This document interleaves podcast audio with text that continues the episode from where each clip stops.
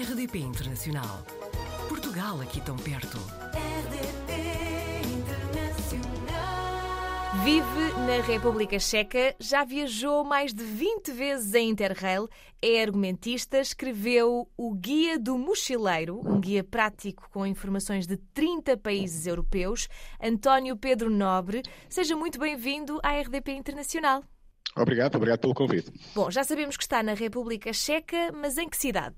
Uh, concretamente, uh, vivo em Vyškov, que é uma pequena cidade nos arredores de Brno, que é a segunda maior cidade, uhum. e, mas na República Checa já vivi em seis cidades diferentes. Uh, e portanto já tenho assim um, um conhecimento bastante amplo de, do país, da cultura e, e, de tudo mais, e de todo o, o, cotidiano que se vive aqui. Há quantos anos é que se mudou então para a República Checa? Uh, a, a mudança definitiva foi em 2005. Uhum. Mas eu já andava, os seis meses antes de mudar, já andava a passar quase metade do tempo aqui. Portanto, eu já vinha, pelo menos durante seis meses, umas quatro vezes, e cada vez que vinha ficava pelo menos duas, três semanas, às vezes até mais de um mês. Portanto, já estava mais ou menos a mudar.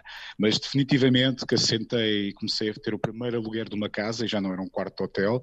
Uh, foi no final de março de 2005. Sente que o estilo de vida por aí é muito diferente de como se vive em Portugal?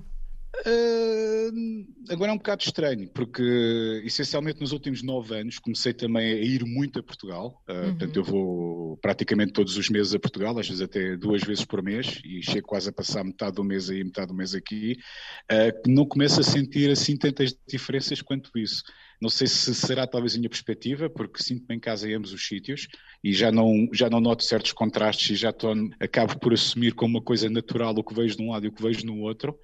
Mas no início, sim, senti uma grande, um grande, uma série de contrastes, portanto. Mas é algo que vai mudando cidade para cidade. E como eu disse, já vivi em seis cidades aqui e em cada cidade senti novos desafios, novas mudanças, novas coisas às quais tive de me adaptar. Em Portugal, por exemplo, só vivi em Lisboa e durante um curto período de tempo em Cascais portanto nunca tive a oportunidade de ver tanto contraste pelo país, mas apesar de ter viajado e continuar a viajar bastante em Portugal, mas aqui na República Checa houve sempre.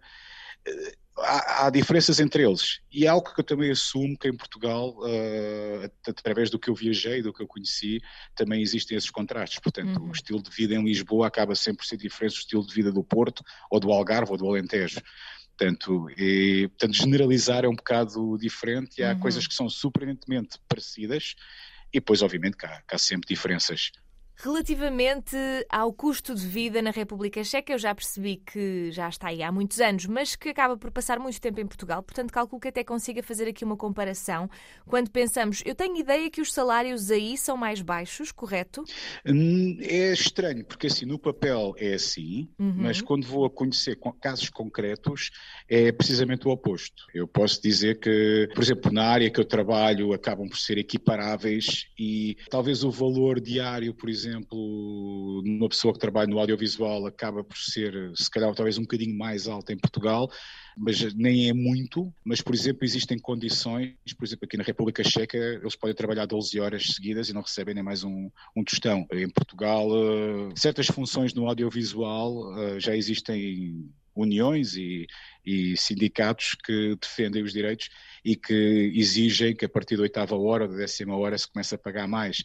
Portanto, às vezes nem é tanto o, que, o, ganhar mais ou menos, é as condições com que se trabalha, que Portugal há um bocadinho mais proteção do trabalhador do que aqui na República Checa. Ainda há muita gente a trabalhar, por exemplo, turnos de 12 horas, é uma coisa ainda normal, uh, ao passo que em Portugal é uma coisa impensável. Acho que ninguém faz, a não ser que seja, pronto, em condições extraordinárias ou condições ilegais, mas aqui ainda acontece bastante. Mas, por outro lado, creio que aqui se pagam muito menos impostos do que em, do que em Portugal. Portanto, é um bocado assim uma situação estranha. Por exemplo, no que toca ao ordenado mínimo, aqui é mais baixo que em Portugal mas por outro lado só há cerca de 150 mil pessoas a ganhar o ordenado mínimo na República Checa, numa, numa população cerca de 10 milhões, uhum. e Portugal, com uma população semelhante, uh, encontra-se muito mais gente a ganhar uh, o ordenado mínimo ou pouco acima. Portanto, okay. é um número até quase assustador. Os checos têm mais qualidade de vida e conseguem usufruir mais do salário que têm do que os portugueses. De uma forma geral, acha que os checos são felizes e têm, lá está, essa qualidade de vida? Uh, são, são felizes. alguns que eles dizem que se queixam, mas nem tanto. Eu acho que os portugueses são muito mais lamúrias do que os checos, uhum. mas são um povo feliz, um povo, mas é um povo também um bocadinho resignado. É um país que tem uma história muito atribulada, uhum. ainda mais que a nossa, e portanto eles acabam por usufruir mais das coisas, acabam até por ser de certa forma menos problemáticos que os portugueses em certas coisas, e os portugueses acabam por ser um bocadinho mais exigentes noutras. Mas no sentido de comunicação, a ideia é precisamente o oposto. Eu por exemplo, sei como fazer um checo feliz, porque também ao fim destes anos todos e lidar com eles diariamente, consigo ter um bom relacionamento com eles mas ao primeiro contato os checos são, por exemplo, muito frios, muito fechados e ao passo que os portugueses acabam por ser muito mais abertos e muito mais acolhedores em todos os sentidos. Portanto, ir a uma loja na República Checa, às vezes temos quase que pedir, por favor, para as pessoas se, interessarem por nós, pelos funcionários, ao passo que os portugueses há sempre um, um esforço e uma vontade de tentar servir bem o outro cliente muito mais habitual do que aqui. Eu sei que o António acaba por ter também aqui uma visão muito mais alargada das coisas, porque já viajou muito, já, viajou, já visitou muitos locais e eu sei uhum. que, pronto, é aqui este livro que, que, lançou, o Guia do Mochileiro, já fez muitos interrails. Eu sei que, eu acredito que tenha inúmeras histórias, mas uma delas que partilharam comigo tem a ver com um dia muito peculiar em que, com amigos, tomou um pequeno almoço num sítio, almoçou noutro. Como é que isto aconteceu? Conte-me. Ah, isto foi uma brincadeira que nós pensámos fazer e estávamos a pensar fazer um recorde do Guinness, mas que nunca chegámos a oficializar uh, e queríamos fazer um, um, filme em que íamos oferecer até ao, ao próprio Interrail como uma, uma, publicidade, uma espécie de fan film, em que iríamos de Budapeste e acabar em Amsterdão e durante 24 horas fazer tudo aquilo que se faz. Portanto, e realmente tomámos o pequeno almoço em Budapeste, almoçámos em, em Viena, jantámos em Praga, fingimos que fomos para os copos em, em, em Berlim, mas na realidade tivemos só meia hora, mas pronto, bebemos umas cervejas em Berlim e tomámos outra vez o pequeno almoço em Amsterdão. Pronto, isto foi tudo possível num só comboio. Fazia a ligação precisamente entre Budapeste e Amsterdão. Agora, com as pandemias, houve muita coisa que foi interrompida e, portanto, agora nem todos estes comboios funcionam da forma que costumavam funcionar. Já percebi que as viagens fazem mesmo parte da sua vida, António, mas também tem aqui uma profissão que até acaba por ligar eh, a esse seu hobby, a esse seu gosto. Profissionalmente, o que é que está a fazer neste momento? Uh, portanto, eu trabalho como guionista uhum. e acabei por me especializar na área de documentação e non-fiction, portanto, não ficção. Uh, atualmente trabalho numa produtora multinacional que faz essencialmente documentários para o mundo inteiro, portanto, eles produzem e acabam sempre ou por vendas ou através de coproduções, já com canais pré-definidos e, portanto, produzem-se para todo o mundo. Portanto, neste momento o meu trabalho pode ser visto nos quatro cantos do mundo.